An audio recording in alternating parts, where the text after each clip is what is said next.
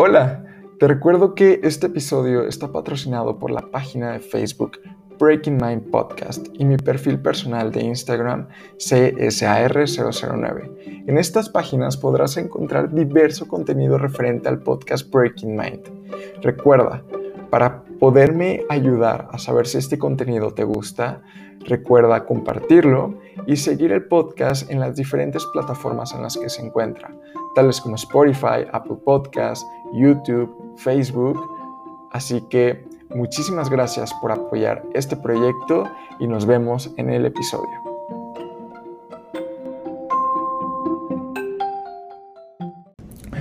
Hola, sean bienvenidos una vez más a su podcast Breaking Mind. En esta ocasión nos encontramos con un nuevo invitado, Ed Bill. Hola Ed, ¿cómo estás? Hola, ¿cómo estás? Gracias por esta invitación. Em, la verdad es que estoy muy emocionado, como ya te había dicho eh, al principio de esta pequeña llamada por Zoom. los primeros episodios con nuevos invitados eh, siempre les comento que son mis favoritos porque son esa primera interacción que se tiene y por lo regular eh, siempre termina siendo demasiado gratificante y emocionante el ir descubriendo a personas nuevas y también conociendo su trabajo al mismo tiempo. Así que eh, muchas gracias en principio por aceptar la invitación. Eh, no cualquiera se atreve como a intentar exponerse a sí mismo y a su trabajo y poder tener como una conversación con un extraño, así que muchas gracias, es un placer tenerte en este episodio, ¿ok? Muchas gracias, vamos con todo. De acuerdo, eso, eso me agrada, así que vamos a empezar de lleno. Em, habitualmente el podcast lo iniciamos con una pregunta. Para algunos es muy simple, para algunos otros suena demasiado profunda. Así que la voy a lanzar y ya me dirás qué opinas, ¿ok? La pregunta es, ¿quién es Ed? Bueno, Ed es un monstruo. es un monstruo, es un monstruo, es una es un, es un castigo, es un lugar muy raro, es un personaje muy extraño, pero es un monstruo, ha tenido que convertirse en un monstruo eh, poco a poco porque eh, engloba muchas cosas. Eh, a nivel artístico, gerencial, emocional, laboral, eh, literario, como, como quieras llamar, gráfico, artístico. Entonces, eh, es un personaje muy raro, la verdad. Ah, hoy en día es un personaje muy raro. Entonces, el día de hoy, este, digo que es un monstruo. ok, perfecto. Justamente en el último episodio del podcast platicamos con eh, un diseñador Em, se llama Eneco y él hace monstruos y diseña em, con un estilo demasiado... Ah, yo le dije que me recordaba mucho su trabajo al de Guillermo del Toro, o sea, poder encontrar la belleza dentro de lo poco ordinario, a lo que muchos lo, lo denominan como monstruo, para algunos otros puede ser belleza. Entonces, me, me, hace mucha alusión el hecho de que tú empieces con la palabra monstruo. Siento que es algo muy fuerte, muy imponente, pero también muy hermoso de cierta forma. Sí, sí, sí. No necesariamente tiene que ser algo feo eh, o algo negativo o algo así. Es, un, es una figura fantástica. Los monstruos, eso es lo que son, ¿no? Figuras fantásticas, figuras este, mitológicas. Entonces, hoy en día. Eh, con todas las herramientas que tenemos alrededor, pues todos tenemos que convertirnos en unos monstruos que también son pedacitos, ¿no? Como quizás la referencia que, que, tuve fue la de Frankenstein, ¿no? Que es un pedacito de otras personas. Entonces, este, en, muchas ocasiones es como la estrella de rock, pero también está el que escribe un mail, eh, o también está el que quiere conseguir un cliente, o es quien se está presentando ante un grupo, y, o el que está dando una conferencia. Entonces, bueno, somos como muchos personajes en, en uno solo. Entonces, de alguna manera, viene por ahí. Es interesante cómo es que uh, acabas de mencionar que de cierta forma todos terminamos convirtiéndonos en un monstruo, en como pedazos de muchas vivencias, de muchas cosas que probablemente a simple vista no tienen relación, pero tú lo adoptas y vas creando una versión propia. Pues sí, este, me llama la atención ahora aquí rompiendo el hielo, ¿no? Aquí hablando de cuates, como dicen aquí. Pero, por ejemplo, me llama mucho la atención, lo di con eso hace muy poco, pero, por ejemplo, la relación que tenemos con el dinero, ¿no? El dinero, una, la moneda, mira, ves que hace, volteas los ojos y como que conectas, porque es, pareciera que es un tema como que álgido, es un tema delicado, nadie habla de dinero, o sea, se juntan para tomar, para, para compartir, eh, no sé, comer, pero nunca se habla de los problemas de, de dinero que tiene la gente y necesitamos dinero pues para pagar las cuentas. Entonces necesitas generar dinero para que las cuentas se puedan pagar y que tú puedas sustentar tu trabajito artístico, ¿no? Sin desmeritarlo, ¿no? Entonces, este, pues también, pues hay gente que deja de hablar de él, tiene esa necesidad, pero al resto del mundo no se lo dice. Entonces, tienes como un personaje frente a la sociedad a quien no le hablas de un tema que no te deja dormir. Entonces, ahí te conviertes en un personaje, pues no eres tú, es un personaje. Es como ignorar al elefante en la habitación, ¿no? Ah, es que totalmente, entonces, bueno, pero eso también es importante, no podemos obviarlo. Claro que sí. Aparte, teniendo noción de la sociedad en la que vivimos, donde básicamente el dinero termina siendo ese oxígeno que nos permite seguir viviendo en muchas, de muchas formas y poder poder crear eso, ese arte, eso bello que nos termina inspirando como seres humanos, pues el negar su importancia sí termina siendo una gran pérdida, porque muchas veces las historias de crecimiento, de superación, siempre van ligadas a eso, porque por algo es que sigues vivo, por algo es que aún puedes seguir alimentándote a ti, alimentando tu proyecto, alimentando todos esos inputs. ¿Qué sería de nosotros si no tuviéramos acceso al arte? El arte muchas veces viene restringido por cierta cuota. Si quieres ver una película, si quieres escuchar música. Y aquí viene otro, otro tema igual, creo muy controversial, siendo tú artista, eh, sobre la piratería, pero ya lo tocaremos más adelante. Pero siempre, o sea, siempre hay un precio que pagar. Y el dinero creo que es algo fundamental para poder tener acceso a esas, a esas formas de pensar o a esas piezas artísticas también. Claro, totalmente. Totalmente. ¿Cómo? acabo de responder como los TikToks. Acabo. sí, sí, lo que dijo él. y tú, tú dices, dices un argumento y el otro solo responde totalmente. Sí, sí, sí, está cabrón. Sí, sí, no, sí, claro. a ver, para, para ir este, armando la historia un poco, ¿cómo fue que empezaste? O sea, ¿cómo fue ese camino en el que em, empezaste tú artista o empezaste tú emprendedor de un negocio y dijiste, ¿a qué me dedico? Creo que me gusta el arte, me voy por esa rama. ¿Cómo fue? ¿Cómo fue el inicio de ese camino? Bueno, yo te voy a decir algo con, con mucho respeto, ¿no? Cada vez quizás cada vez me, tomo más licencias porque la, carrera va creciendo, ¿no? Esto quiero decirlo con, con mucho respeto, pero he tenido que lidiar con esta pregunta desde que llegué a México, ¿no? Y digo lidiar porque la verdad yo creo que esto no es una decisión, sino esto es no es una decisión artística o empírica o espontánea, sino que es una decisión, en mi caso, de necesidad. Y este cuento lo voy a contar toda la vida. La verdad, este, por la situación que se vive en mi país de nacimiento, Venezuela, el cual pudiera ser eh, vivir en la provincia, el cual pudiera ser vivir en otros, bajo otros esquemas sociales o, o lo que sea. Pero en mi país estaba muy difícil la situación y yo tuve la necesidad de tener que irme del país porque el techo profesional siento que lo había tocado con el tema eh, pues del diseño. En el momento, para el momento en el que yo me fui, estaba muy difícil la situación en Venezuela. Sigue estando difícil a nivel artístico y a nivel eh, gráfico y a nivel sobre todo cultural.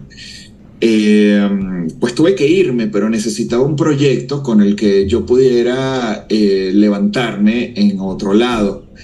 Y bueno, por alguna razón, pues llegué a México, llegué a México por necesidad, pero busqué la manera de ofrecer un producto en el que yo fuera, a través de mi propio arte, eh, la base sustentable de él. Es decir, no soy un panadero, el panadero necesita harina, necesita máquinas, necesita un espacio. En cambio yo, con mi intelecto, con mis formas, con mi habilidad y mi creatividad, yo podía llevar sin invertir dinero o en pasta, sin tener que hacer una inversión eh, de, de dinero. Y esto viene desde el desespero, esto no es una, una gallina de huevos de oro ni nada de eso, sino que yo decía, bueno, déjame ver cómo puedo hacer que con mis habilidades, cómo puedo llegar a ser un ilustrador eh, de cuentos o de marcas o de em, productos de consumo masivo o lo que sea. Pero esto es un tema de necesidad. Esto no tiene nada que ver con el arte. Entonces, absolutamente nada. Y yo creo que en muchos casos, eh, pues el arte también viene de la necesidad. O sea, el, artista quiere comunicar algo, pero el, artista quiere, eh, eh, pues, hacer que sea sustentable. Eh, fíjate, hace, hace un mes, hace un mes y medio estuve en Puebla y pasé por el callejón del artista, creo que así oh, se llama. Sí, claro. el callejón del artista. Y yo vi esa gente ahí uno que otro vendiendo su arte, sentados, comiendo de un topper, como que yo decía, Dios mío, o sea, yo, yo no soy esto, yo no soy esto, eh, me da, no, quiero ayudarlos, quiero formar parte, ¿sabes? Pero ahí están, y de ahí no van a salir. ¿Quién les compra el arte a ellos? Tienen un callejón, tienen un estudio, tienen pinturas pero ¿quién les compra? ¿Es realmente sustentable el arte que están haciendo? Pues no está sucediendo. Y esto no pasa, y esto estuve en Berlín, estuve en Francia, estuve en Ámsterdam, y también vi gente que hacía exactamente lo mismo. Pero hay gente que solamente estaba vendiendo su arte y ya.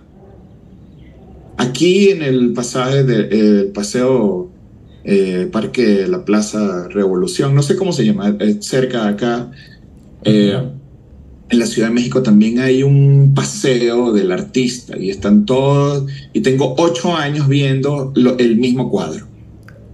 Ese cuadro no se ha vendido en ocho años, yo los he visto. ¿Sabes? Entonces, pues yo quiero el mundo, pues no estoy contento solamente con que me paguen por un arte, necesito convertirme en un monstruo, es lo que te digo. Wow. ¿Y cómo, o sea, qué fue para ti primero? ¿El modelar al artista o el modelar al financiero, administrador, manager? No, bueno, te digo que esto es, esto es un tema de todos los días. Esto es todos los días. No lo terminamos nunca. Es lo que yo estoy viendo ahorita. No, son distintos momentos de, de tu carrera. Pero creo que para, perdón, para mí es un error pretender que solo vas a vivir del arte y que la gente va a pagar dinero por eso. Este tema del artista eh, creo que es algo de todos los días. Y yo que vengo también del mundo de la música, me doy cuenta que tenemos que mm, llevar a cabo una serie de aspectos y tomar en cuenta una serie de aspectos que solo el que los tome eh, va a poder salir adelante. Eh, por ejemplo, esa persona que está en el, en el callejón de los artistas, yo pasé por ahí a ver arte y la chica estaba comiendo de un topper y solo me miró y ni siquiera me dio los buenos días. Ella pretendía que yo viera el arte y lo comprara de nada. Y no. O sea, tenemos que levantarnos, tenemos que saludar, tenemos que sonreír, tenemos que ofrecer un producto. El producto no es solamente el arte que tú estás vendiendo. Es la manera como lo propones, es la manera como lo vendes, es la manera como lo muestras, es la manera como puedes hacer convertir el espectador en un cliente. A eso es lo que me refiero. Entonces, pues pasé, pasé por varios y pues nadie me miró, o sea, solamente pretendían que... Y entonces el polvo, las hojas de los árboles caían sobre el arte y no provocaba comprar. A eso es lo que me refiero. El marco no estaba bien este, sujeto. O sea, era, era un poco complicado. Entonces yo creo que esto es un poquito de todo siempre. Quizás estoy, estoy en ese aspecto. Ok. Sabes, a mí me llama mucho la atención porque afortunadamente, gracias a este podcast, a este proyecto, he conocido a muchos artistas muy talentosos, desde diseñadores gráficos, filmmakers, en este caso tú que eres un ilustrador slash diseñador, este, y varios han sido de Venezuela. Y me llama la atención la casualidad de, de cómo es que pude conectar con ustedes y todos comparten un mensaje de, de lucha, ¿sabes? De intentar buscar por sí mismos, por todas las condiciones que los que los rodea la mejor, el mejor resultado y, y no se ven detenidos por, por la cotidianidad, ¿sabes? Eso me parece muy, muy sorprendente y, y, es algo que de verdad yo admiro demasiado. Sí, yo veo, este, yo, yo veo constantemente eh, ese, ese dolor, ¿no? Esto se habla, esto lo he hablado mucho pues en terapia y he leído mucho al respecto, en el hecho que nadie, nadie puede amar lo que no conoce y eh, no podemos hacer sentir mal a otros por no pasar por lo que nosotros hemos pasado. Pero cuando nosotros eh, venimos de un país donde el agua solo llega dos días a la semana, créeme que tú eres capaz de bañarte, bañarte bien en tres minutos hay gente que le resulta sumamente imposible eso, pero si el agua llega por 15 minutos, tú te tienes que, y somos una familia de cuatro, usted se tiene que bañar en tres minutos, porque es que la necesidad te lleva a eso.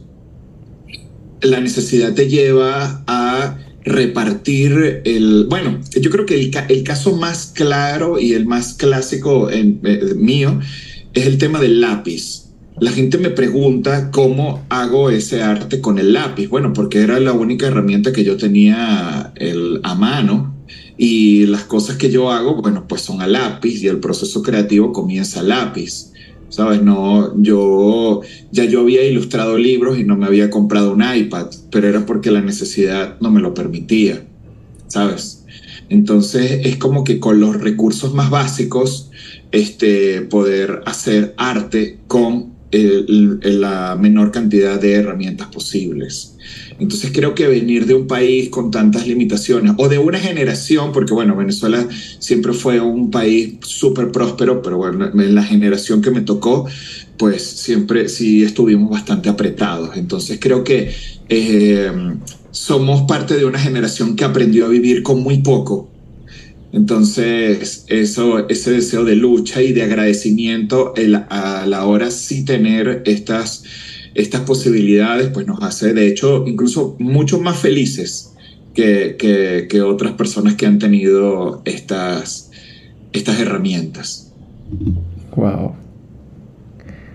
Pues me da mucho gusto eh, en cuanto al tema de, de Venezuela Sé que es algo muy complejo, de hecho creo que todo el mundo se dio cuenta de lo complicado que, que está siendo la situación en Latinoamérica, específicamente en Venezuela y también en Argentina, me parece que ya la están viendo muy, muy mal. Y, y pues no sé, creo que el hecho de que ustedes puedan compartir sus vivencias a través de medios, ya sea este podcast, YouTube, porque hay algunos que se dedican a YouTube, o incluso a través de su propio arte, es algo que en verdad te ayuda a aprender en primera instancia, porque estoy seguro, por lo que tú me comentas acerca de tu trabajo, no solamente es arte, es también estrategias de venta, es también saber cómo vender tu trabajo y eso no es inspiración, eso es conocimiento. Y creo que está bien el hecho de que ustedes empiecen a dar voz hacia las personas de que existe ese conocimiento, de que es algo que se puede replicar, que es muy difícil, pero que no es imposible tampoco. Correcto, es correcto. Totalmente. Y con el, con el tema del el acabado, las formas de venta, formas de promoción. Por ejemplo, pasa mucho en las redes sociales, ¿no? Yo a veces salgo en cámara, eh, a veces como que posteo más arte, pero yo veo, me siguen artistas, pero no sé cómo es su rostro. No lo veo. O sea, ponen puras fotos de, de, su arte, pero no me identifico. ¿Cómo me puedo, me puedo identificar con el arte? Y está muy bien, pero no sé quién eres.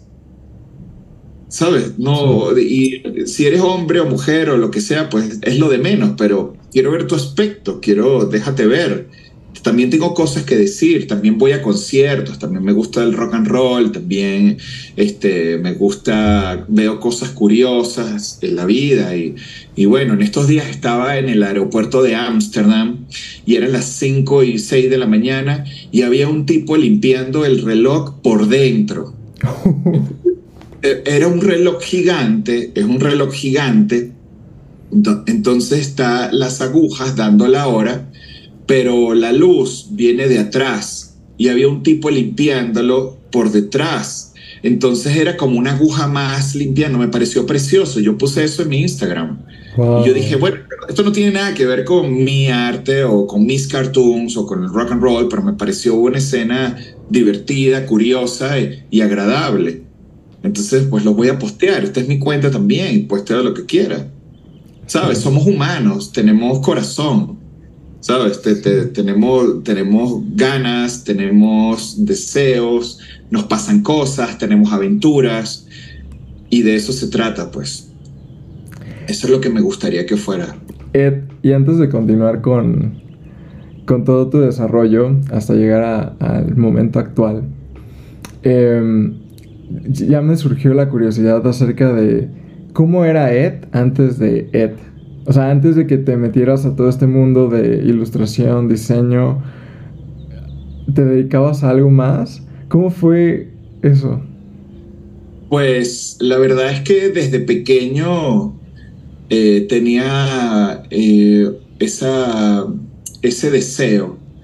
Yo, a mí me gusta pues viajar, el tema de hacer una maleta, ir a tomar fotos, todavía sigo tomando fotos, sigo sigo teniendo esas aventuras, pero siempre es como, como documentar lo que me está sucediendo. Que eh, tendría que tener varias cuentas de, de, redes pues, para documentar el tipo de contenido, porque al final eso me pone un poco triste, la verdad.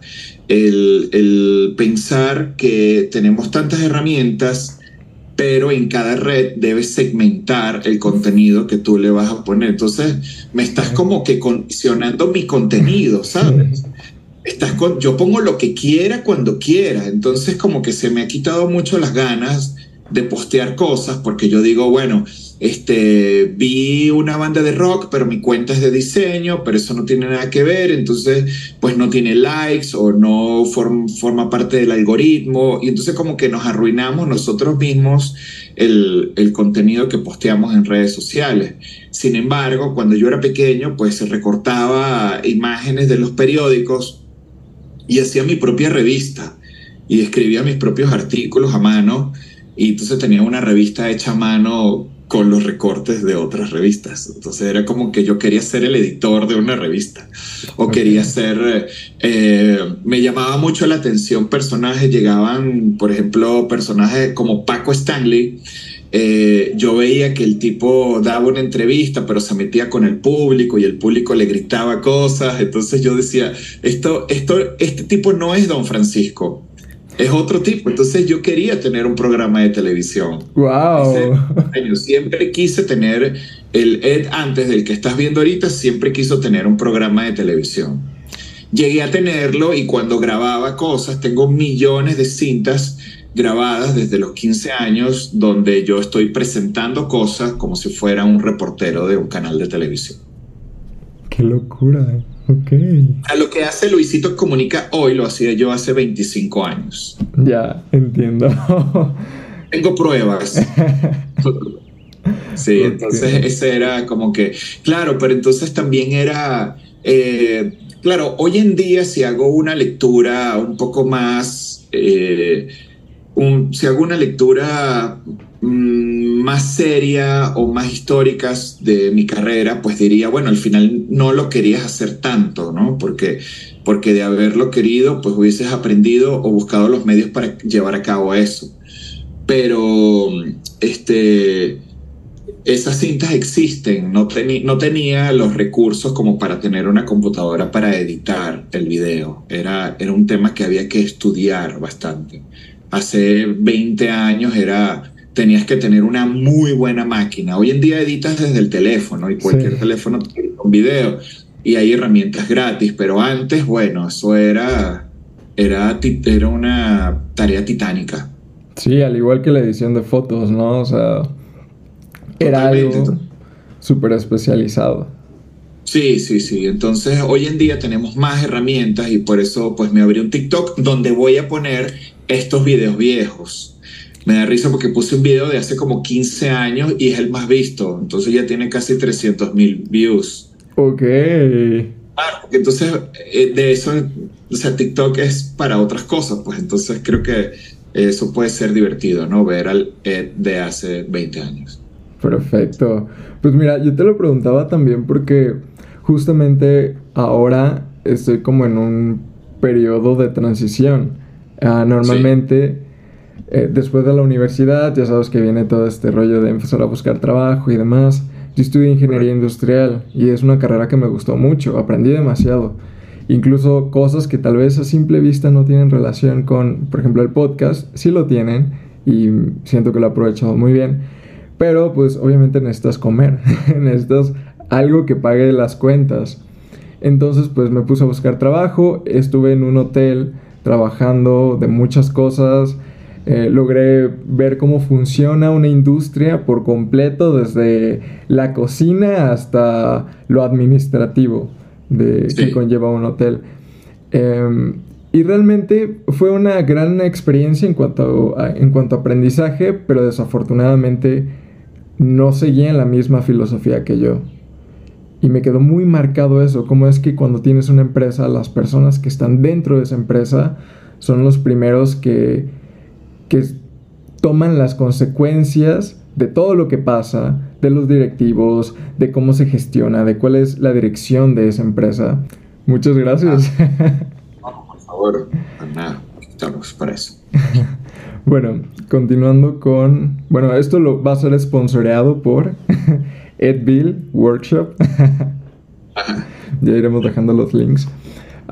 Bueno, te decía, entonces conocí que realmente cuando inicias a hacer un negocio, una empresa, em, y metes a más personas, a colaboradores, em, hay muchas personas que creen en tu proyecto, creen en el proyecto y cuando tú de cierta forma ignoras eso y vas únicamente sobre un único objetivo, pero también dices saber algo que realmente no sabes y tampoco te esfuerzas por aprender, llevas a muchas personas a lugares horribles. O sea, yo conocí a personas en ese hotel que tenían 60 años, que ya no se podían ir del hotel porque iban a perder su antigüedad y pues a esa edad ya no pueden tener o buscar otro trabajo en otro lugar y querían su liquidación, pero como el hotel estaba en remodelación, tampoco los liquidaban. Entonces fue algo muy incómodo porque yo al, estar en administración de ese hotel también, este, pues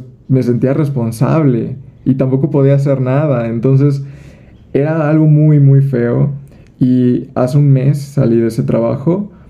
Em, estoy muy agradecido por la experiencia que tuve en cuanto a procesos, a conocer forma en las formas en las que se maneja esa industria, pero sí fui muy claro conmigo respecto a qué es lo próximo que voy a hacer y cómo es que quiero que realmente refleje la filosofía que yo quiero.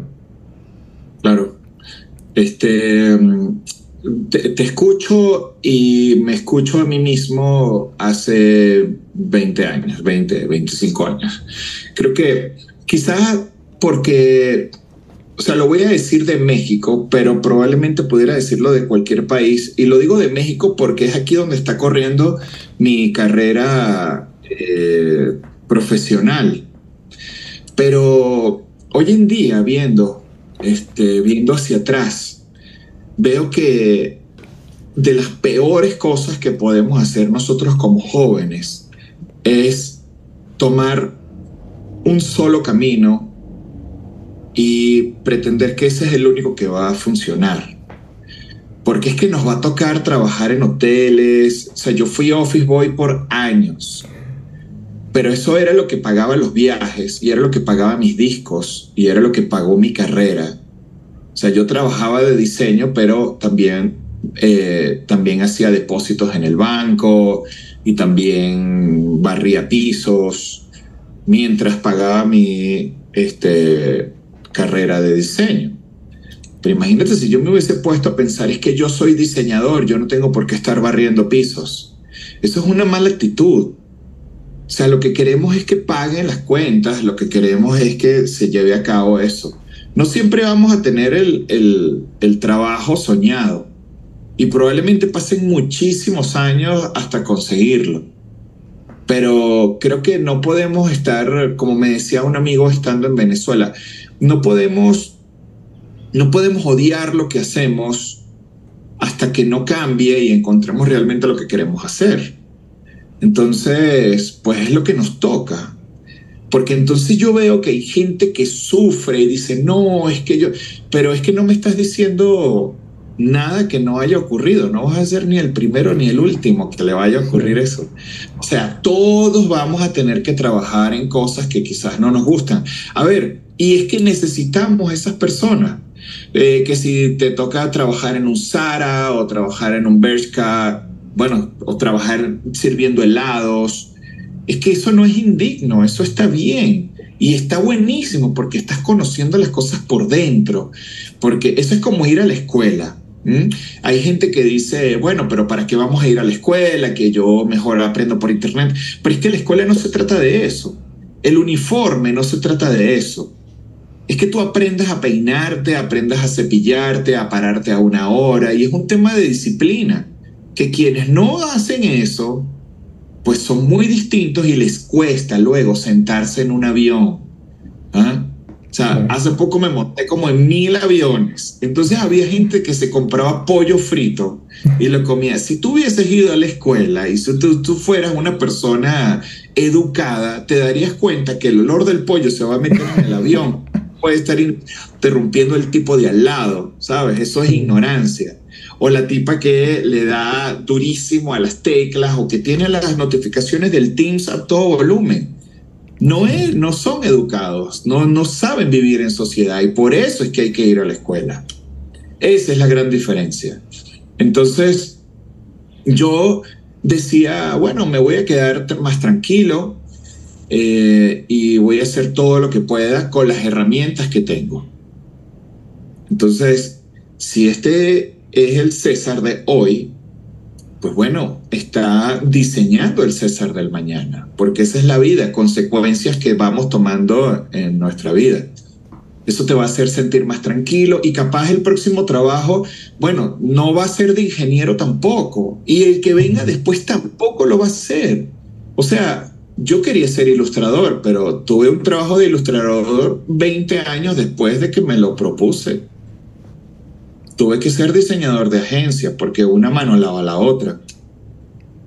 ¿Quién contrata a un ilustrador? O sea, ¿quién lo, contrata?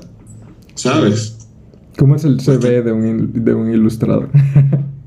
¿Cómo? ¿Cómo es el CV de un ilustrador?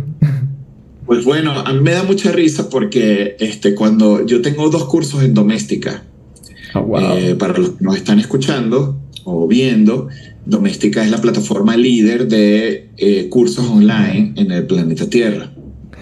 Entonces, este, pues en la escaleta de contenido, de producción del, del, curso, te piden para hacer la biografía que tú pongas las empresas con las que has trabajado. Y yo dije, pues no tengo ninguna, pues yo no he trabajado a nadie, pues yo soy solo un artista, ¿sabes? Yo eso, yo trabajo para mí, hago mis talleres de, de dibujo, pero yo no he trabajado. ¿Sabes? Ves otra, entonces tú ves otras, y eso para mí fue bien divertido porque en otros, en otros cursos tú ves, he trabajado con Nike y Adidas y no sé qué, y yo, wow, apláudanle, wow. Yo, bueno, para ese momento no había trabajado para nadie, pues, pero no me voy a sentir mal por eso. Y sabes que no me importa tampoco, porque tú no eres tus clientes, tú eres tú. O sea, pues perdón por no haberle trabajado a Adidas. No, ojalá algún día venga Adidas y me contrate, pero si no soy menos que nadie por no haber trabajado con ellos. Eso es muy punk. Sí. Sí. Y el, eso aquí, aquí en México, lo veo como pareciera, tú vas a una empresa, de, a una agencia de publicidad y, la, y siempre en la recepción hay una repisa con todos los premios ganados.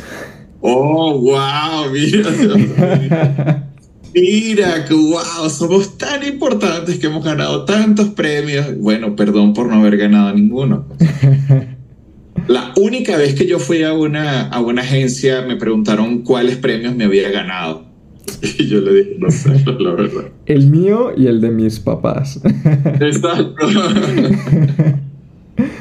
wow. Ed, una pregunta.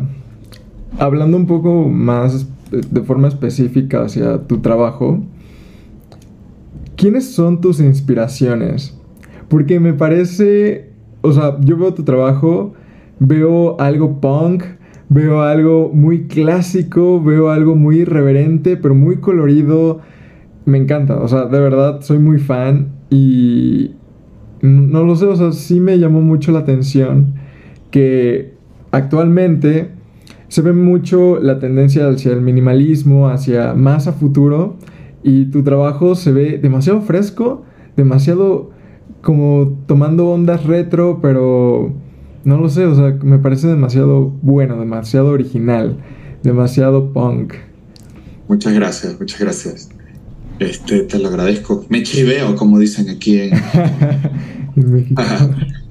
Este, pues mira, a mí me, te digo que me gusta mucho la música, la música en general, las luces, el sonido, el bombo, eh, el, la gente. De, a mí me gusta toda esa onda. Y creo que por ahí viene la energía de, del, del, color. No sabría decirte algo específico de dónde viene, porque no existe. Creo que es un tema de energía.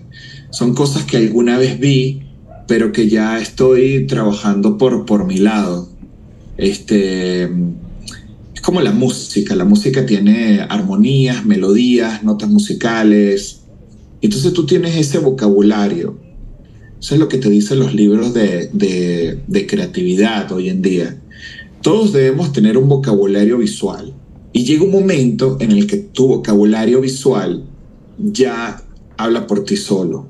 La verdad no es la, eh, la, las influencias o la inspiración que yo tengo, quizás por seleccionar alguno, pues sería Walt Disney. Pero ni siquiera es por sus dibujos ni por su arte, sino por la forma como él convirtió sus ideas aferradas, porque lo que era un señor aferrado a crear cosas y crear productos de consumo masivo con los personajes que había creado. Eso me parece maravilloso. Eso, eso me gusta. Ya esto camina solo. O sea, la verdad nunca he querido como que, ay, me voy a copiar de estos dibujos. Hay cosas que me gustan. Eh, me gustan, ¿sabes, ¿sabes qué? Realmente qué me gustan? Las, esto es algo muy puntual, pero me encanta y lo disfruto muchísimo, son los comerciales de televisión de los años 50. Que si del Rice Krispies, ¿sabes? Era, era como un diseño, imagínate, o sea, imagínate 1955, prendes la televisión y de repente hay tres hermanitos metiendo la cuchara en un pote de cereal. O sea, eh, es como que mezclar live action y luego ves al otro, el muñequito que se te pone en el hombro y que dice cosas. Eso habrá sido demasiado mind blowing. Eso a mí me encanta. O sea, ponerme, creo que ese es mi deporte favorito. Eh, proyectarme en tiempo y espacio en esos años. Antes del, de, del, de o sea, la televisión, ahí lo tengo, ahí te lo, te puedo mostrar. Por ejemplo, claro, yo nunca la leí, pero me encanta la publicidad de estos años en las que siempre tenían como una mascotica, una mascota que te, que te, bueno, está el tigre Toño, por ejemplo. Este, el tigre Toño, imagínate que el, el, niño que está ahí este, con, con el cereal y viene el tigre Toño y te dice, no, son riquísimas. O sea, imagínate que venga un en, caricatura y, bueno, eso, bueno, me, se me voló la cabeza. Quizás lo que hubo, lo que hizo conexión una cosa con la otra fue este Roger Rabbit, mm. quien engañó a Roger Rabbit. Sea, ya después más nunca se hizo nada similar y por eso como que eso lo, lo dejaron ahí, esa, esa, la animación a ese nivel, pues era un niño y dije, wow, imagínate si vivieras en un, en un mundo cartoon. Pero sin embargo, no tengo, no, la verdad no tengo que no, mi inspiración es Pablo Picasso, no mentira. No, creo que más, más me ha inspirado Roberto Gómez Bolaños y Walt Disney que, no sé, la caricatura, pues. O sea que a nivel artístico, por lo que entiendo, a nivel artístico eres tú y a nivel de filosofía tal vez ahí es donde ya tomas inspiración de, eh, emociones. Sí. Claro, sí, este, eh, meses antes de morir, eh, Walt Disney ya hablaba sobre, sobre un lugar donde la gente pudiera ir a vacacionar y que sea el centro de, el, el centro más grande de turístico del planeta, pues. Eso es visionario, eso no existía antes. Sí. Y eso es maravilloso. Y creo que de hecho, o sea, estaba pensando en de que en hoteles, en el parque de diversiones, o sea, sí lo había disparado a niveles enormes, ¿no? Incluso creo que se habla de una isla. Bueno, sí, esto aquí podemos hablar por horas, ¿no? De eso, pero me parece demasiado visionario. Bueno, este, me da demasiada risa que Walt Disney tenía un programa que se llamaba The Wonderful World of Color y era transmitido en blanco y negro. porque todavía no existía la, televisión a color. Pero Disney sabía que eventualmente se iba, iba a hacer la televisión a color. Así que así lo llamó al programa. ¿Y si llegó a transmitirse a color? Por supuesto que sí, precioso. Era como un cali, la presentación era como un calidoscopio preciosísimo, bellísimo aprovechando el color de la tele. ¿Sabes? ahorita que, dijiste lo de Roger Rabbit, em, recuerdo que también Space Jam tomó un cierto principio de live action con caricaturas y hace poco vimos una nueva entrega. Pero está horrible. Horrible, no, eso no. no, no, eso fue malísimo, malísimo malísimo, eso fue nefasto.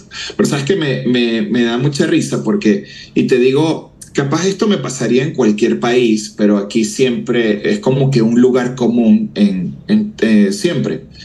Es el tema de a qué se parece lo que tú haces o quién te inspira para hacer cosas. Bueno, pero, o sea, es como que si yo tuviera, es como lo de los premios, es como si yo necesitara tener... Eh, eh, ojo, no, no lo digo con una superioridad moral de que, bueno, no, mira qué creativo soy, pero no necesariamente tenemos que tener una inspiración a quien nosotros quisiéramos copiar. Eh, lo que veníamos hablando antes del tema de la energía. La energía tiene que venir de ti, no por alguien que ya hizo algo, ¿sabes? Y eso es, es importante tomar eso en cuenta. O sea, yo soy yo, pues, y, quiero potenciar las cosas que yo hago, pues no, no, la verdad no quiero parecerme a nadie. Y hay gente, y lo veo constantemente, hay gente que me dice, no, yo quiero ir a trabajar a Pixar. Ese es el sueño de la gente. Yo digo, yo no quiero ser uno de los 100 animadores que están metidos en un salón ahí trabajando, que bueno, así será, que ahorita están en, huelga los actores y todo esto, ¿no? O sea, así será de salvaje ese, ese tema. Yo dije, yo no quiero estar ahí. Yo no formo eso. Yo no quiero ir a trabajar a Disney. O sea, no me interesa. No. no. Eso es poco. Sí. O sea. Oye, tengo una duda. Porque ahorita estamos hablando acerca de estilos y de de cierta forma escuchar y reconocer tu energía en el trabajo que haces. Y me siento algo identificado, por ejemplo, con el podcast, que es un proyecto que inicié en principio porque yo acababa de llegar a Puebla, eh, no conocía a nadie y de cierta forma estaba pasando por una situación donde yo quería hablar.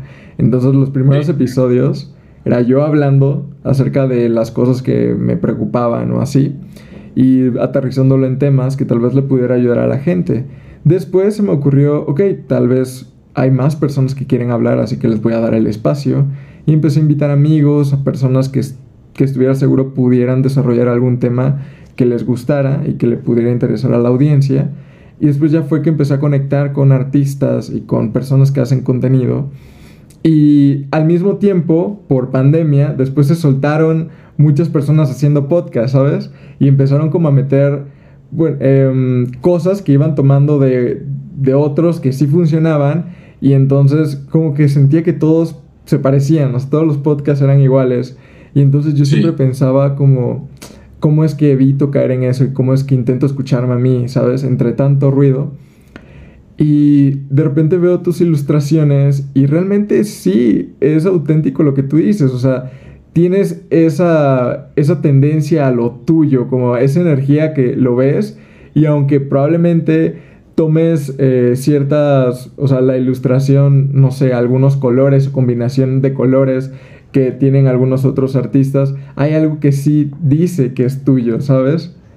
Y cómo es que tú pudiste decir, esta es la, esta es la versión buena ya de mi trabajo, o sea, la versión refinada, la que ya puedes decir está terminada, sin tener como una métrica de donde pudieras compararte con otro.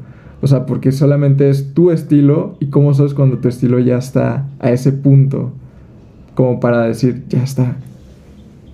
Bueno, te digo que el temita de las redes sociales es complicado porque a veces pasan días sin postear nada, y quieres postear algo porque le quieres decir, pero ahora no puedes postear una cosa, tiene que ser un carrusel o un reel, porque si no nadie la va a ver. Entonces, wow, ya viene, viene, viene otro, otras razones, pero por eso he tratado como de retirarme un poquito de, eso, porque creo que el arte no puede ser condicionado por nada. Ya tenemos suficiente presión en la vida, por lo que te decía del tema monetario, como para venir a arruinar la experiencia.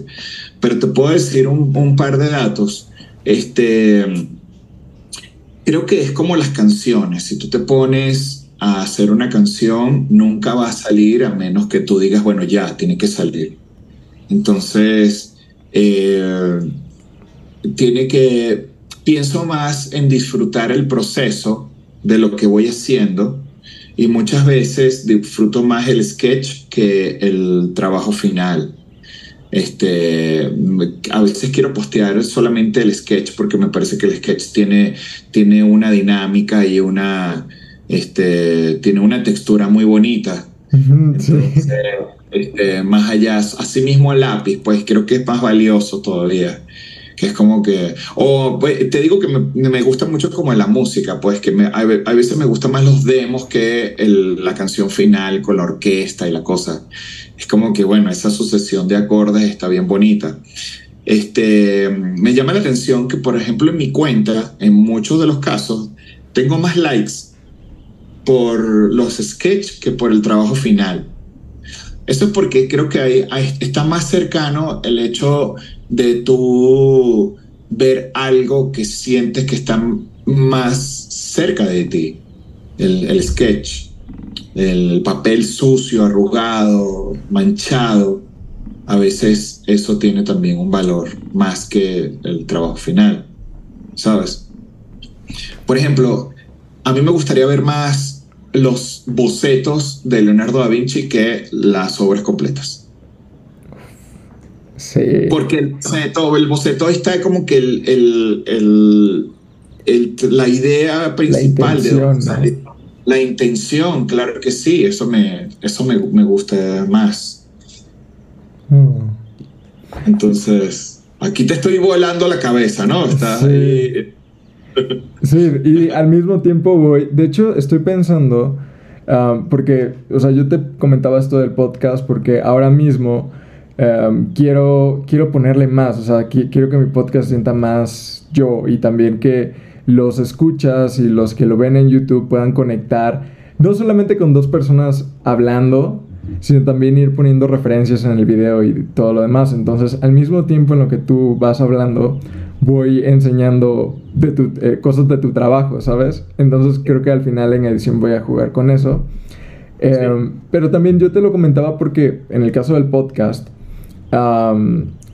yo desde que lo inicié me propuse a que la el primer episodio iba a ser horrible probablemente.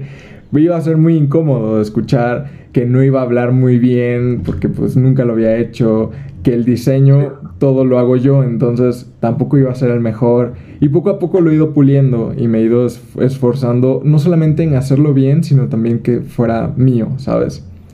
Entonces, ahora mismo estoy como en esa etapa de quererle meter un poco más, y, pero no, no sé hasta cuándo terminará esa sensación de tal vez le puedo meter más, o si ya llegué a ese estilo que yo quería o ese estilo por el que se me identifique, ¿sabes? o en el que yo me pueda identificar. eso es enemigo de la fluidez, enemigo totalmente. lánzate, o sea, no importa, vuelves a hacer otro después. Tienes millones de episodios. Eso es enemigo totalmente, total y completamente. No, no pienses eso, porque es que nunca va a salir entonces. Tenemos demasiado arte por sacar y demasiadas cosas por decir para que estarnos deteniendo en, ese, en esos detalles. Los detalles los vamos poniendo, puliendo sobre la marcha. Es como cuando tú vas, quieres hacer un maratón o quieres eh, ir al gimnasio, pero dice, me hace falta unos zapatos, luego me hace falta unos calcetines, luego me hace falta la ropa del gimnasio, luego una botellita, luego unos audífonos, porque entonces los audífonos que tienes son de cable y no quieres correr. Total es que terminas no haciendo nada. Sí. ¿Sabes? Entonces, uy, no, hay que, hay que, hay que salir de ese hueco. Por eso prefiero el lápiz ¿Ah? Porque cada vez que tomo el iPad, bueno, que si está descargado, que hay que cargarlo, que si el Apple Pencil, que no sé qué, qué fastidio. El lápiz no me dice nada. es cierto, sí, o sea, ni la hoja en blanco, ni nada de eso, eso es la hoja yo. Ahora mismo eh, se supone que junto con el podcast, con Breaking Mind, quería lanzar como una especie de contenido extra donde pudiera retomar episodios que no lancé porque el formato es, es diferente. Las conversaciones se tornaron como de una forma diferente y aparte son en forma presencial. Entonces yo quería ir comentando en tiempo real, pero también viendo el episodio y resaltar ciertos temas y demás. Entonces hacer como una combinación. Y, y entonces yo decía, bueno, pero tal vez necesito un micrófono mejor tal vez mi espacio de trabajo tenía que ser más grande. Compré un escritorio, un mouse y hasta el momento no he lanzado eso. Y ahorita que me dijiste eso sí fue de que, ah, cierto, creo que no lo necesitaba. sí, es un gran pretexto. Es cierto. Sí. Y de, de todos los trabajos que has hecho, ¿cuál ha sido el que ha tenido más audiencia? Que, al que se le ha dado más reconocimiento. ¿Y cuál es el que más satisfacción te ha dado a ti de forma personal? Bueno, em, son varios porque hay algunos que la gente repostea o hay gente que, que lo comenta y que no, no, sabría decirte, porque bueno, estamos hablando de miles, ¿no? De, de, dibujitos y cosas. Este, quizás una, algo divertido de, de alguno, algo, alguna historia divertida que, que, suelo contar en estos casos es que eh, a mí me encantan las películas de Jackass. No sé si conoces sí, Jackass. Sí, sí, sí. Amo Jackass. Y yo crecí con eso, fíjate lo que te decía, hace más de 20 años, y es el tema del video grabando una... Como a mano. Sí. Ajá, cámara en mano, vamos a la calle y te lanzas contra un, Un muro. un muro, un arbusto, eh, o te pasas el, un papel entre los dedos de la mano. Entonces, como que, ah, bueno, algo que genera un dolor, una... Entonces, bueno, Johnny Knoxville, mi ídolo máximo de, de, de la adolescencia, de, de, esa juventud, y que salió la película de Jackass Forever eh, el año pasado. Y entonces el póster es Johnny Knoxville siendo expulsado por un cohete, un cañón, Ah, sí. con, con unas alas de Ícaro. Y entonces, claro, hacen la toma con un dron maravilloso y entonces la cara del tipo que lo expulsan y luego cae, ¿no? Se me recordó muchísimo, hice la referencia inmediata al coyote cuando se compra el traje de Batman. Es cierto. Entonces la cara, pero lo gracioso no es eso, sino lo gracioso es este, la cara de John Knoxville cuando cae, es exactamente la misma que pondría el coyote cuando se le cae el cuerpo completo, se le estira el cuello y es la cara del tipo así como que, ouch, esto va a doler, ¿no? Me dio demasiada risa, entonces hice un póster, como si fuera, bueno, el proyecto más grande. Hice un póster de Johnny Knoxville y le puse como si fuera de Looney Tunes, como si fuera un póster de cine de, pues, de Looney Tunes y puse Johnny Knoxville en el vuelo del Ícaro, porque bueno, Mm. estaban haciendo una referencia al vuelo del Ícaro, con las plumitas así alrededor y él aleteando ahí cayendo. Esa imagen para mí eh, fue preciosa. Bueno, para hacerles el cuento corto, me escribió Johnny Knoxville. Wow. Ok. De, Oye, vamos a hacer playeras y tal. Y bueno, las playeras de Johnny Knoxville, pues las hice yo con ese dibujo. O sea, ¿qué más quieres? Pues creo que eso es. Locura. Eso me, eso me hizo creer mucho en mi trabajo, porque nosotros como diseñadores, o sea, lo que nosotros hagamos, siempre estamos esperando que la gente pague por el diseño de, del trabajo, ¿no? Entonces, claro, John Knoxville, estrella de Hollywood, ídolo máximo, pues me contrata para hacer esta, estas playeras salen a la venta, pero el proceso de, de compra-venta del diseño habrá durado un par de días, ¿sabes? De un día para otro. Entonces esto se firmó contrato, se hizo todo en un pequeño espacio de tiempo. No es como nosotros en nuestra, en nuestra sociedad, quizás en Latinoamérica, y esto me pasa y creo que va a pasar todo el mundo. A mí me pasa, le pasa a todo el mundo. Eso, déjalo checo y te aviso, dame la semana que viene te digo, vamos a reunirnos a ver qué onda, que no sé qué. Pareciera que es difícil para nosotros concretar un negocio de una vez, ¿sabes? Sí. O negociar un precio. Entonces, este, ese creo que fue un trabajo que me dio muchísima satisfacción. Ok. ¿Qué te parece? Pues, wow. O sea, yo no me imagino. Por ejemplo, yo soy muy fan de Star Wars. No me imagino siendo contratado por George Lucas. Creo que ese es un gran logro personal. Y Sí, qué, sí, es- qué cool poder tener la cercanía con alguien que te lo pueda platicar así. claro, claro. ¿Y para ti qué sigue? O sea, ¿tienes pensado en algo? ¿Te gustaría dejarlo en algo particular o te gustaría exponenciarlo a todo un grupo, hacer una comunidad? ¿Qué tipo de camino tomarías tú? ¿O piensas tomar? Bueno, en principio siento que una de las cosas que más me gustaría es llevar el proyecto de mi taller a otras partes del mundo. eh, hacer esta experiencia en vivo para que aprendamos a crear cosas. Digo cosas como puedo decir eh, casas, personajes, caricaturas, historias. Me gustaría poder desarrollarme en ese, en ese ámbito porque creo que hoy en día tenemos cosas muy feas en el mundo, como por ejemplo las nuevas generaciones, quizás para los que nos están escuchando en el año 2300, o los que viendo en 20 años, en dos años, creo que esto va a ser una, una locura, pero este, les cuento, ahorita estamos en julio del 2023 y está sucediendo un, un fenómeno y es que los chavitos, los jóvenes, no están posteando fotos en Instagram, tienen cero post porque les da miedo el fracaso de que esa foto no tenga suficientes likes. Eso está ocurriendo. Yo puedo entender el tema de la privacidad o el, ¿Sabes qué? Entiendo tota-, totalmente el TikTok. El TikTok no se trata de tener seguidores, se trata de tener views. Entonces tú te esfuerzas en hacer un contenido, más no generar seguidores. Hay gente que, bueno, vamos a seguir a este tipo que es súper famoso, pero ¿por qué es famoso?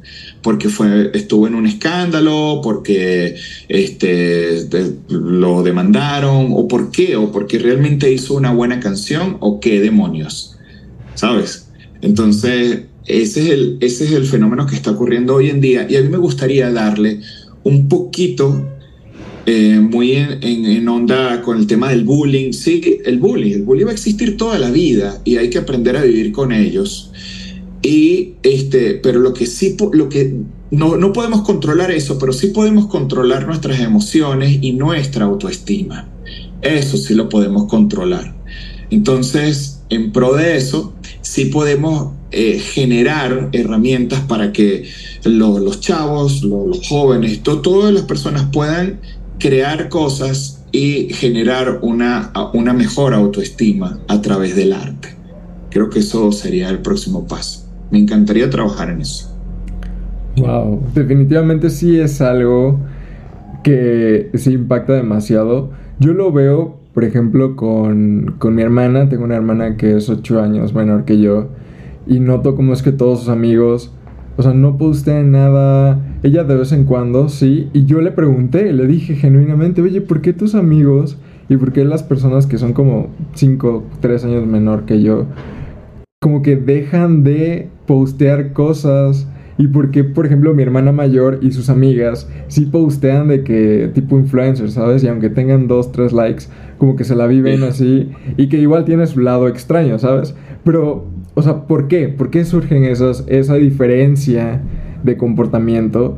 Y eh, de hecho eso me dijo, me dijo es que eh, no, no tengo amigos que no sufran de algún tipo de trastorno eh, que vaya relacionado a las emociones, que si, em, no sé, problemas de depresión.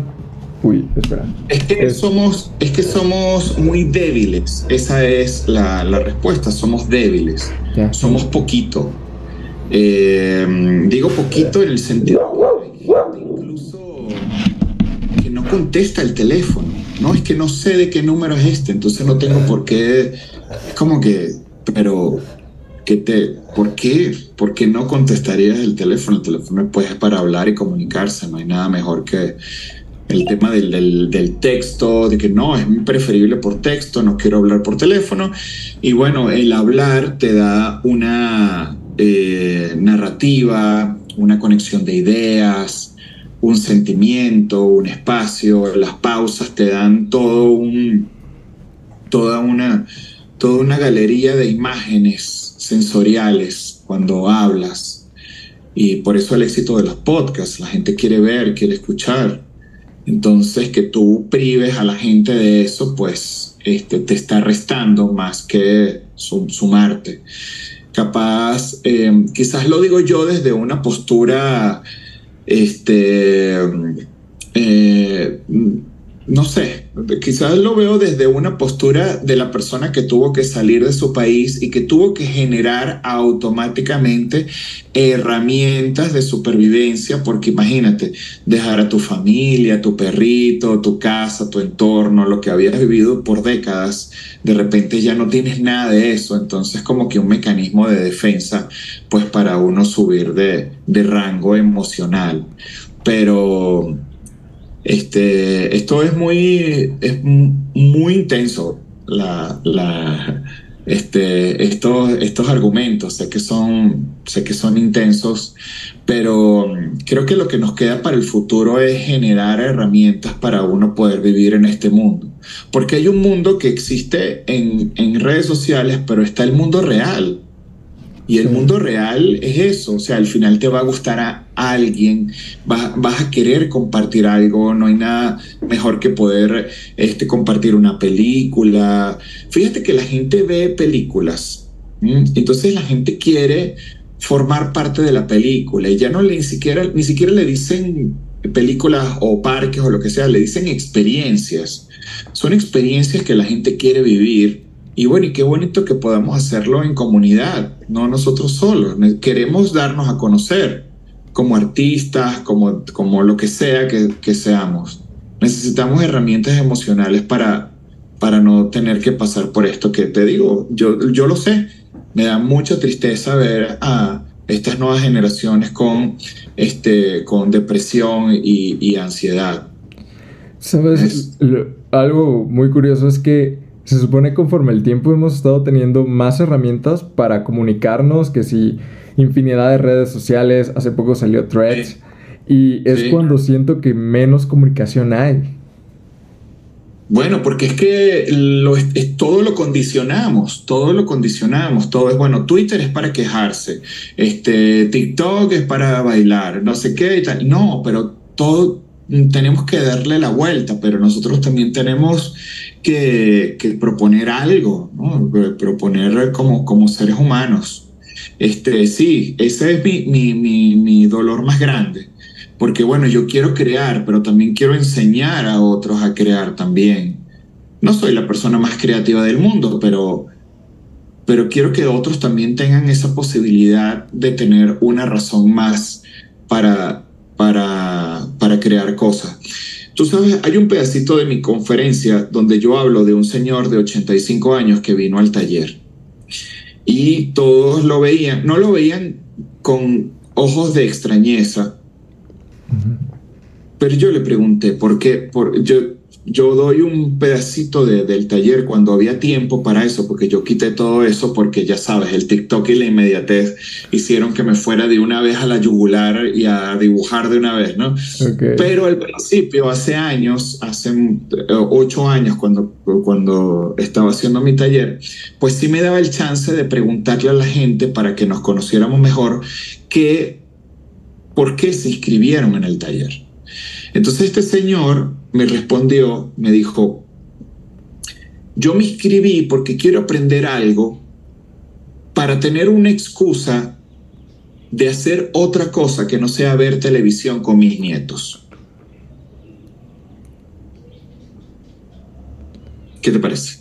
Uf, demasiado fuerte. Entonces, esto, esto pasó en Venezuela y pasó varias veces. Tú ves las fotos, están puestas ahí en ese Facebook, en mi fanpage de hace 10 años y los que vienen son adultos, padres de familia.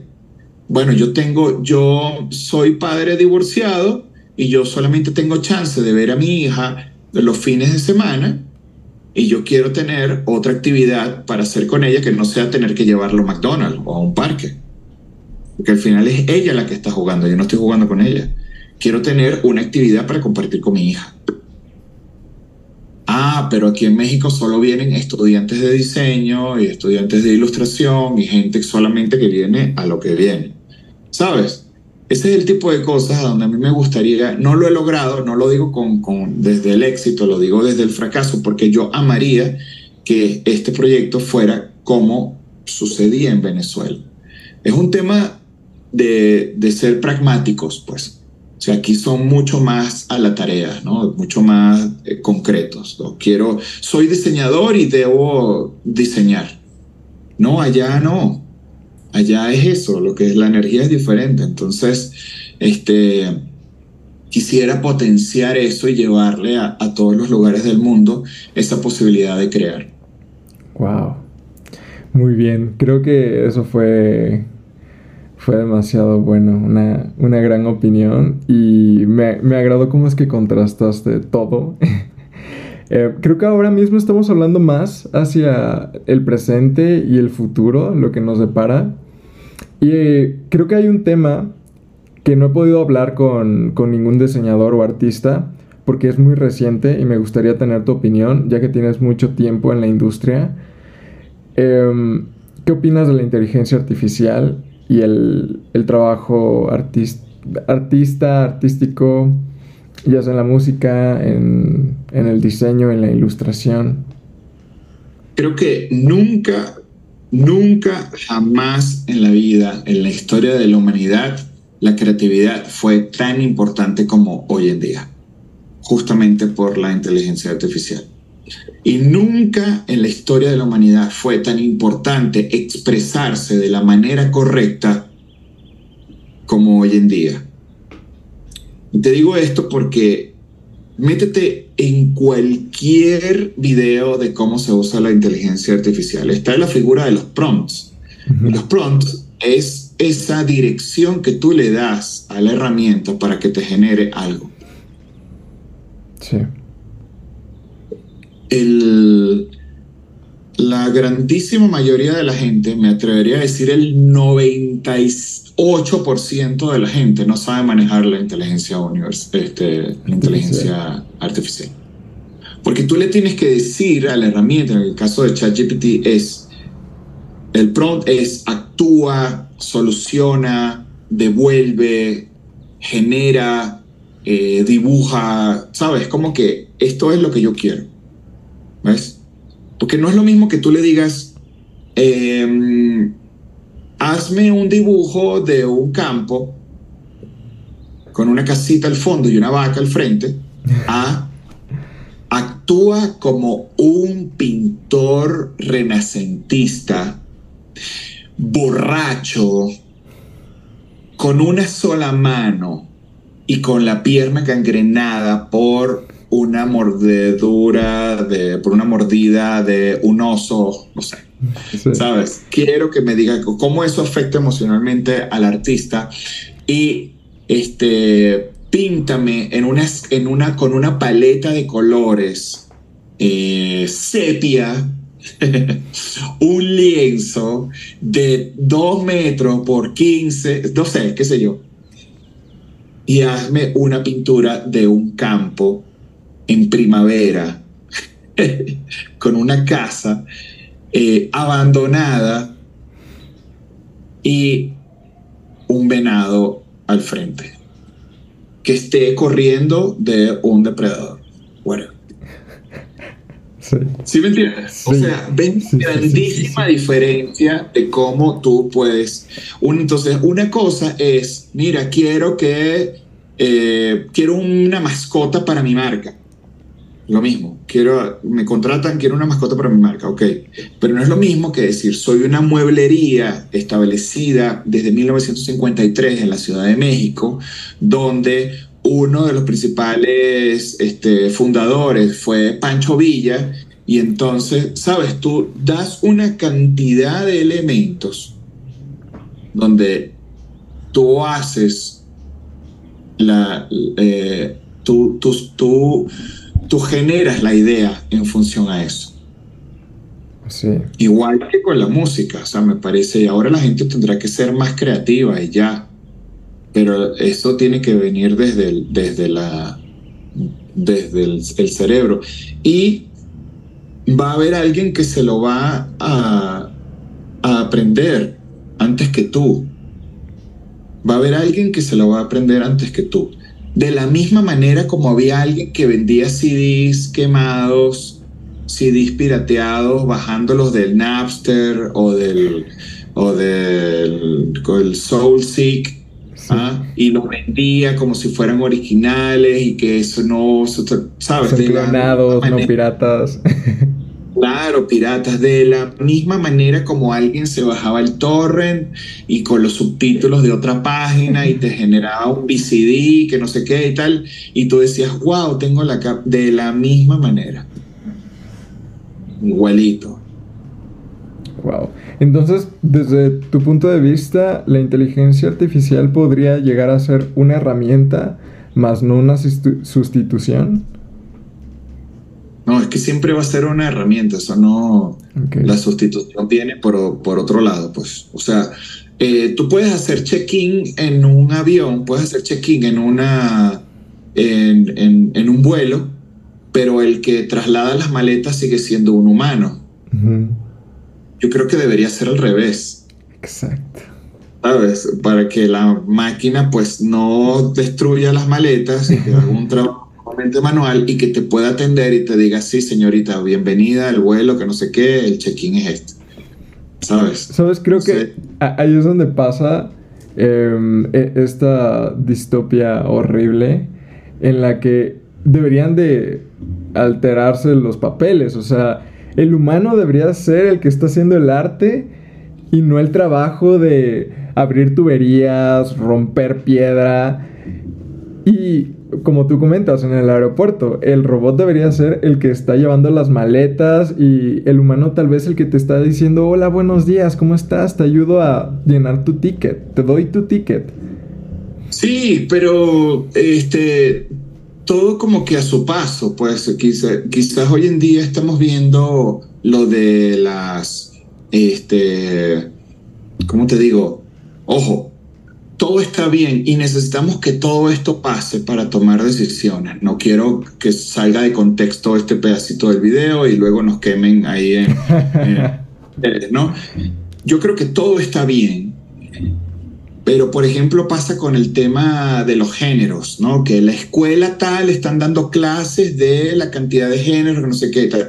Bueno, trifulcas, tenemos unos resultados, está pasando si quieres hacer una película como Buzz Lightyear, que pasó sin pena ni gloria por debajo de la mesa, porque una película realmente mala, ¿sabes? Solamente hizo el hype un par de días porque dos mujeres se besaron en la película y esa fue la única razón por la que la gente fue a verla. Pues tiene que pasar este tipo de cosas para que funcionen o no. Es un por ejemplo, todas, el 80% de todas las series que tenían algún tipo de tendencia de estas nuevas, eh, ¿cómo te digo? Eh, no sé. Mm, eh, no sé cómo decirlo, pero muchas series fueron canceladas porque simplemente la gente solo vio la primera temporada y no le fue bien. Hay cosas que tienen que suceder para ver por dónde van a ir. ¿Ves? Fíjate lo que pasó con la sirenita. Tanto que se habló de la sirenita y terminó siendo un super éxito. ¿Sabes? Por mil razones más, además del color de la piel. ¿Sabes? Entonces, eh, todo esto tiene que pasar y me parece que está bien que ocurra, que ocurra un millón de veces. Está bien. Todo, todo está bien. Porque hay cosas con las que nos vamos a quedar y hay cosas con, que, con las que vamos a, a salir. Sí, supongo es parte de... Um, en mi caso, por ejemplo, cuando yo que estoy muy relacionado con la tecnología porque me gusta y porque de cierta forma intento ocuparla hasta la medida de lo posible, sí vi muchos comentarios en cuanto salieron las herramientas de inteligencia artificial, eh, más de artistas que decían, no, es que Em, esto es, es, del diablo, está muy mal, ¿por qué las corporaciones, el capitalismo? Y realmente creo que sí tienen un punto por el cual sentir miedo, porque allá afuera hay muchas personas que no entienden tampoco la inteligencia artificial y van a decir, ah, tengo un ilustrador y tengo la inteligencia artificial y mi, mi, mi nieto me dice que sí, que lo puede hacer con inteligencia artificial y que queda muy bonito así que mejor le pago tres pesos a mi nieto y el diseñador lo mandó a volar. Y de repente cuando tienen el resultado y ven que no pega y que está feo, supongo es ahí cuando ya van a decir, ¿sabes qué? La inteligencia artificial pues es una herramienta, no es la sustitución de alguien. Es una herramienta más como si tuvieras una computadora y tienes que aprender a manipularla y tienes que aprender a comunicarte con ella y saber cuáles son sus, sus ventajas y sus desventajas. Es necesario todavía, siempre va a ser necesario el trabajo porque existe un trabajo per se por detrás y no solamente es magia, la tecnología de cierta forma intenta facilitarte más no darte el resultado. Sí, yo no creo que no, no creo que nadie se vaya a quedar sin trabajo por eso, pues la verdad. No, no. Este, es muy, es, muy joven esta, esta aventura. Lo único, lo único, lo único, lo único es que tiene que hacerse una revisión de los contenidos generados por inteligencia artificial, porque ya salieron, por ejemplo, eh, mm, el tema de las fake news, eso me parece interesante. Porque no, o sea, por ahí salió que sí, Donald Trump besándose que, con otro tipo, entonces tú dices, wow, no, este, esto no es una noticia, esto es para justamente bombas de humo para generar hype en, en, en, el, en la internet. Entonces, esto no es una noticia, esto no es arte, esto es una bomba de humo, pues una foto falsa que, entonces creo que hay que tener cuidado por, porque eso le va a hacer mucho daño al periodismo. ¿Sabes? Un video generado. Bueno, en Venezuela hubo unas, unas noticias que sacaron y, unas noticias a favor del gobierno y resulta que eran, eh, eran eh, reporteros generados por inteligencia artificial diciendo una noticia falsa. Entonces, pues, ese, yo creo que ese es el problema, pues. Sí, futuros problemas. Y actuales también, pero creo que apenas están empezando. Pero sí, definitivamente va a ser algo que se va a complicar un poco. Ed, en, el podcast, habitualmente eh, duran como una hora y algo. Y en esa hora, en ese episodio, normalmente quedan cosas en el, en el aire, cosas que tal vez a ti te hubiera gustado decir, o que el día de mañana vas a despertar y vas a decir, oh rayos, ¿por qué no hablé de este tema? Entonces, para intentar minorizar eso, habitualmente eh, le pedimos al invitado que nos haga recomendaciones de algún disco, de alguna película, de su propio trabajo que nos pueda hablar un poco más acerca de ellos, de algún tipo de mensaje o filosofía que les gustaría compartirnos para que eh, la audiencia pueda conectar más con el invitado. ¿Cuál sería tu recomendación? Eh, bueno, la recomendación es cambien la calidad por la cantidad en el caso del arte. Eh, nosotros utilizamos la goma de borrar constantemente como una herramienta esperando que el error desaparezca, pero igual volvemos a cometer el error. O sea, la goma de borrar no hace que te salga mejor. Entonces es preferible eh, dibujar y crear y proponer antes de pensar tanto. creo que les cambio esa, necesito fluidez. Así le digo a las personas que vienen al, al taller. Y que separen, separen, en el caso mío, la ilustración del dibujo, porque me da mucha risa cuando me hablan de mi curso, pero no es un curso, es un taller. En el curso, o sea, quiero ser lo más, fíjate que uno se convierte en un monstruo, lo que decía al principio. Uno se convierte en un monstruo porque uno tiene que aprender a expresarse de la manera correcta, aunque sea un desastre en muchos aspectos. A veces me pierdo las ideas y todo eso, pero en este caso no. Mira, en el curso, véanlo en el diccionario, en la Wikipedia, en el curso, tú manejas una serie de argumentos y se lo explicas a los alumnos y verán ustedes si aprenden. Eso es un curso. Pero en el taller, nosotros vamos poco a poco defendiendo argumentos y demostrándolos en vivo frente a sus ojos. Eso es un taller. El dibujo es la representación gráfica de una idea. Es decir, tú tienes una idea y la graficas con tu dibujito. Y yo hago un dibujito y tengo otra idea, pero eso no quiere decir que mi idea esté mala. Por lo tanto, no hay dibujos feos o bonitos. Ok. Es, no hay dibujos feos, ni hay dibujos bonitos. Son dibujos que funcionan, que son ideas que se plasman en un papel.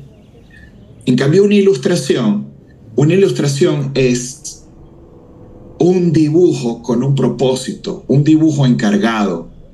Soy ilustrador de libros. El ilustrador de libros dibuja lo que le pide el autor, en este caso la editorial, a través del autor. Entonces, yo quiero ser dibujante, quiero expresar ideas. No me importa si soy ilustrador o no. Si me contratan para hacer una ilustración, chido. De otra forma, no importa. Pero hay gente que toma, no sabe dibujar, no sabe plasmar una idea y quiere ser ilustrador. Pero si ni siquiera me estás contando una historia en el papel. Esa es la importancia del lápiz. Y esa es mi reflexión por el día de hoy. Muchas gracias por invitarme. Perfecto. Wow. Eso último. Mira que yo desde muy pequeño siempre tuve una fascinación muy grande hacia el dibujo y conforme fui creciendo fui conociendo que sí, que sí diseño, que sí ilustración, pero yo sabía que había algo diferente, pero no sabía qué era. O sea, no tenía ni idea de lo que me acabas de decir y nunca pude aterrizarlo así. Yo decía, ¿por qué se ve tan diferente? ¿Por qué el lápiz tiene ese sentimiento? Y ahora me lo acabas de enseñar. Muchas gracias, de verdad. A ti. Bueno, espero que nos podamos ver en el taller, pues. Claro que sí, de verdad, después de esta conversación, créeme que voy a hacer todo lo posible por poder estar de forma presencial en ese taller en Ciudad de México y a todos los escuchas que les haya gustado este episodio que yo estoy seguro les va a encantar. Eh, me gustaría verlos ahí también, conocerte a ti y de verdad agradecer una vez más el hecho de que hayas compartido tu tiempo, tus lecciones, tus vivencias en este tu podcast Breaking Mind. Cuando quieras, si quieres compartir cualquier proyecto, cualquier idea, esto es tu espacio, ¿vale? Y pues nada, yo emocionado por recibirte una vez más. ¿De acuerdo? Bueno, muchas gracias. Estamos, estamos en contacto y bueno, nos veremos pronto, pues. Perfecto, pues esto sería todo. Muchísimas gracias a los escuchas por estar una semana más y nos vemos en el próximo episodio. Chao. Listo, Ed.